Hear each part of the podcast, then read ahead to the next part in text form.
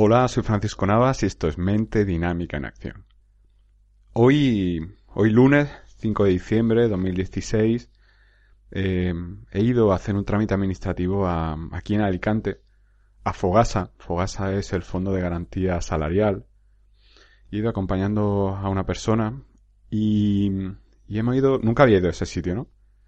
Todos los que trabajan allí son funcionarios, funcionarias y en un ambiente súper tranquilo, súper calmado. Si vives en España ya sabrás la imagen que tenemos de los funcionarios en España, ¿no? De personas que no viven estresadas en su trabajo, aunque esto es un estereotipo, no todos los trabajos de funcionarios son así, pero sí hay una norma, o por lo menos una creencia muy extendida. Y en este caso, esta mañana esa creencia se ha confirmado. No han atendido dos personas en, un, en una oficina donde básicamente la gente estaba delante de un ordenador, eh, varios de los trabajadores que estaban ahí pues han salido tranquilamente a, tomar un café, han vuelto, en fin, un trabajo normal, ¿no? Con esto no va ningún juicio de, valor sobre si eso está bien o está mal, porque son personas que, han optado a ese puesto, seguramente todos pasando una, una prueba y ha requerido su esfuerzo, por tanto, es algo que, han conseguido, no se lo han regalado. La cuestión aquí es que eh, el estar allí me ha conectado con una cosa que vi hace unos días. Eh, bueno, ya sabes, la sincronicidad, lo que atrae y llevo un tiempo en el que estoy conectando bastante con... Eh, hay un libro que me que ha llegado a mí y que estoy leyendo, se llama Padre Rico, Padre Pobre. Es un libro que te recomiendo, que te habla sobre educación financiera, de cómo, por qué los ricos son más ricos, por qué los pobres se endeudan, por qué no se enseñan desde pequeños a, a ser parte de esa población pobre y endeudarnos, cómo nos venden la idea de que, de que todo con esfuerzo se va a conseguir, te venden que, eh, simplemente eh, te venden de pequeño que tienes que ser un buen estudiante, eso te va a dar lugar a un buen trabajo y, y el tener un buen trabajo te va a asegurar la estabilidad financiera cuando sabemos que no es así, que muchas veces estar muy formado y tener un buen trabajo no te da esa estabilidad financiera. Sin embargo, a la, a la clase rica se le da la, la indicación de que tienen que formarse para crear más riqueza, para adquirir activos y de hecho una de las cosas que más me ha impactado de ese libro es como lo entiendo hasta yo, que soy una persona que, que no soy nada hábil en términos numéricos. Y es algo de lo que me enorgullezco también, pero me doy cuenta de que algo es lo que necesito formarme cada vez más y por eso te invito a que leas ese libro. Como te decía, sé que a lo mejor no queda muy clara la conexión de lo que quiero decirte ahora, pero hace unos días llegó a mí ese libro, hace unos días vi un vídeo en el que en el que Antonio Banderas estuvo en el hormiguero, no sé si es de este año o hace un par de años, y decía que en Estados Unidos se pasó una encuesta a la población estudiante y que se le decía que quiere ser funcionario o emprendedor.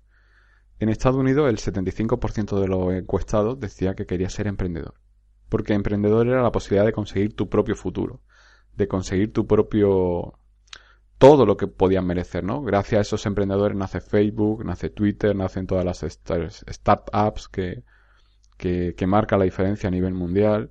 Y es verdad que esto, los casos de éxito son un porcentaje mínimo, ¿no? Eh, hoy leía que eh, a los 5 años de formación la, solo el 10% de las empresas sobreviven y los 5 años siguientes solamente ese 10 que sobrevive pasa ese segundo filtro. Es complicado, ¿no? Pero está muy claro, muy metido en el ADN estadounidense como el camino no era trabajar para el gobierno. De hecho, y algo que a mí siempre me ha llamado la atención cuando veo una película americana, eh, una comedia, pues es habitual como los que estaban en el instituto y el que estaba etiquetado como el perdedor del instituto. Es muy habitual como en esa película se le retrata como un hombre de éxito casi siempre a nivel tecnológico en el futuro, ¿no? El empollón al final pues ha diseñado una aplicación o ha montado una compañía y es millonario, ¿no? Y las personas que, que eran menos hábiles y en este caso se, o menos intelectualmente habilidosa, pues a lo mejor el capitán del equipo de fútbol son estereotipos de películas, ¿no? El capitán del equipo de fútbol pues acababa siendo profesor de, educación física en el instituto donde trabajó, ¿no? O personajes que, que en la película se retratan como carentes de alguna habilidad especial, pues acaban siendo profesores de instituto, de la asignatura que sea. En Estados Unidos la, el molde, el enfoque, pues es ese, ¿no? No parece complicado enseñar y quien enseña es porque no es capaz de trabajar por su cuenta o de acceder a otro empleo, ¿no? Esto eh, me gustaría ir a Estados Unidos alguna vez porque sí hay cosas que me gustan mucho de su cultura y hay otras que me echan mucho para atrás y hay cosas curiosas, ¿no? El otro día leí también que eh, cuando en una película ves a alguien que va en un autobús, Eh, alguien que dice I'm going to take a bus, eso significa en Estados Unidos solamente coge el autobús los perdedores, los losers, los que no tienen dinero para nada, ¿no? Culturalmente es muy diferente aquí en España, ¿no? Eh, no existe esa etiqueta de a quien coge el autobús es, un perdedor, ¿no? Pero eso también le da sentido, ¿no? Cuando ves películas y ves personajes que cogen el autobús, me viene a la película In Time, cuando eh, la madre del protagonista, pues le quedan pocos minutos, le queda poco, poco tiempo para canjearlo por el viaje en autobús y al final muere y, y es ese estrato, estrato social pobre y, y va cogiendo ese autobús y de hecho pues al final el desenlace si has visto la película sabes cuál es, ¿no? Va en conexión con todo esto.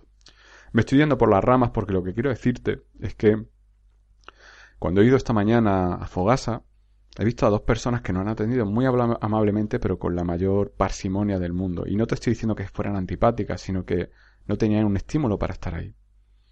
Eran dos personas que estaban, su función era escucharnos y escuchar cada día lo mismo a X personas que van. Por tanto, viven en, son Bill Murray en Atrapado en el Tiempo, viven en el día de la marmota. E imagínate lo que es levantarte cada día para hacer cada día lo mismo. Em, sé que tú que escuchas esto a lo mejor desempeña un trabajo de ese tipo y solamente quiero que me digas si ese trabajo te motiva.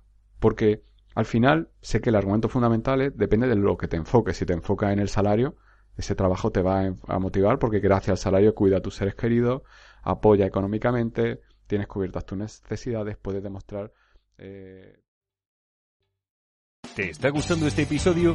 Hazte fan desde el botón Apoyar del podcast de Nivos. Elige tu aportación y podrás escuchar este y el resto de sus episodios extra. Además, ayudarás a su productor a seguir creando contenido con la misma pasión y dedicación.